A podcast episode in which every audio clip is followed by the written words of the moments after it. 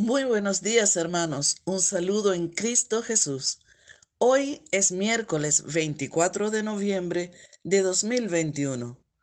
Hoy la iglesia celebra a San Andrés Dunlac, presbítero y compañeros mártires. La palabra de hoy es del Evangelio según San Lucas, capítulo 21, versículos del 10 al 19.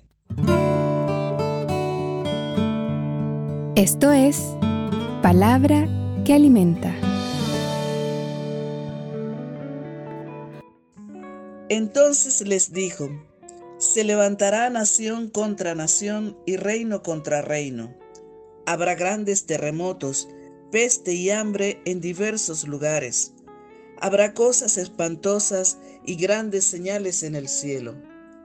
Pero antes de todo esto os echarán mano y os perseguirán entregándoos a las sinagogas y cárceles y llevándoos ante reyes y gobernadores por mi nombre. Esto os sucederá para que deis testimonio. Proponed, pues, en vuestro corazón no preparar la defensa, porque yo os daré una elocuencia y una sabiduría a la que no podrán resistir ni contradecir todos vuestros adversarios Seréis entregados por padres, hermanos, parientes y amigos, y matarán a algunos de vosotros, y seréis odiados de todos por causa de mi nombre. Pero no perecerá ni un cabello de vuestra cabeza. Con vuestra perseverancia salvaréis vuestras almas. Palabra del Señor. Gloria a ti, Señor Jesús. Reflexión. Hoy nuestro Señor Jesucristo en este Evangelio nos advierte las señales precursoras de su segunda venida y en particular lo que han de sufrir los cristianos y los que quieren seguir la verdadera fe en Dios. Sabemos por la historia y por los escritos antiguos, tales como las actas de los mártires, que la Iglesia en sus comienzos se expandió en los territorios de este mundo con la sangre de los mártires, y que no obstante a que hubo un periodo de paz después del siglo IV, siempre la Iglesia tuvo mártires, tales como los que hoy celebramos, San Andrés Dunlac y sus compañeros. San Andrés Dunlac nació en Vietnam Norte en 1795. Fue catequista y luego sacerdote, y fue decapitado en 1839 durante la persecución a los cristianos. Murió junto con 116 cristianos más, entre los que habían ocho obispos, 50 sacerdotes y 59 laicos. Todos murieron por negarse a pisotear la cruz de Cristo o, apostatar de su fe.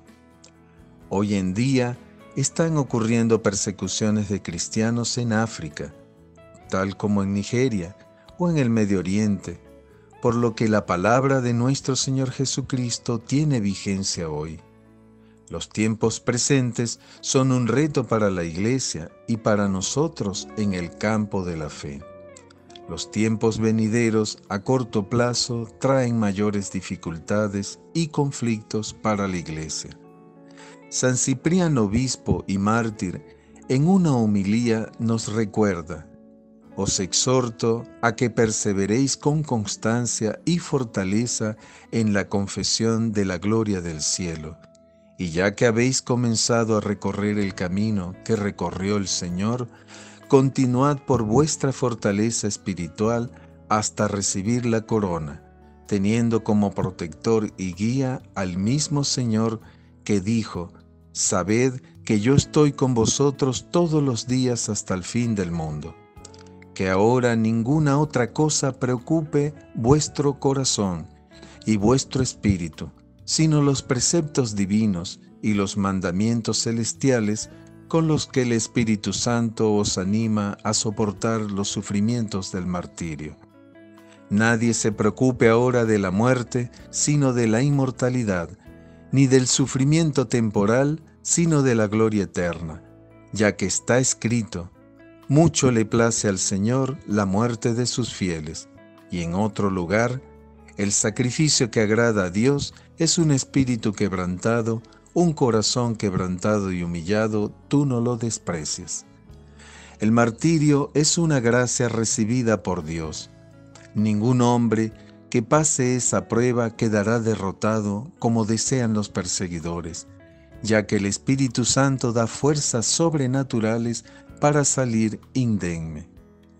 Nosotros pensamos en lo, cotidiano, en que la época de los mártires fue en una condición inicial de la iglesia y de que en la sociedad que nos ha tocado vivir ya no pasará eso.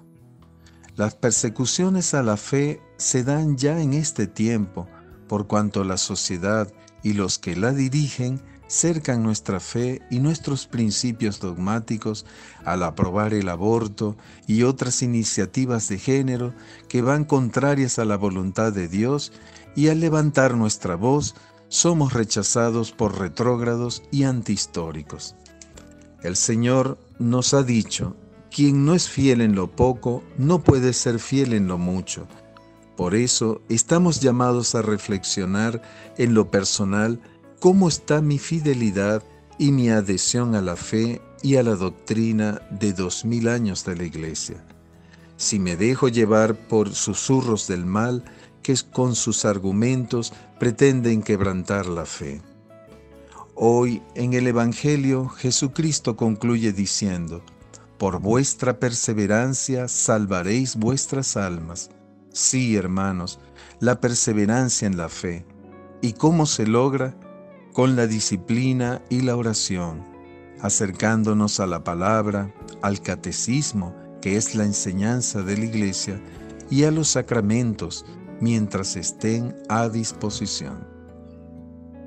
Y ahora me pregunto, ¿me mantengo firme en la fe y en la doctrina de la iglesia? ¿Estoy dispuesto a ser rechazado por seguir a Cristo? ¿Deseo que mi vida sea un sacrificio agradable a Dios? Oración.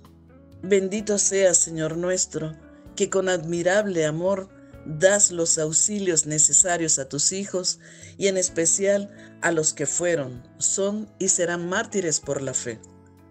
Te pedimos que a ejemplo de Andrés Dunlac permanezcamos firmes en tus enseñanzas y mandatos. Danos las gracias del Espíritu Santo para que nada nos separe del camino de tu camino, el único que con la verdad nos lleva a la vida eterna. Hoy ofrezco acudir a la palabra y al catecismo de la Iglesia Católica para beber de la sabiduría encerrada allí, guardada por el Señor. Un saludo hermanos, que el Señor nos conceda hoy una jornada para meditar en todas las bendiciones que el Rey nos da cada día.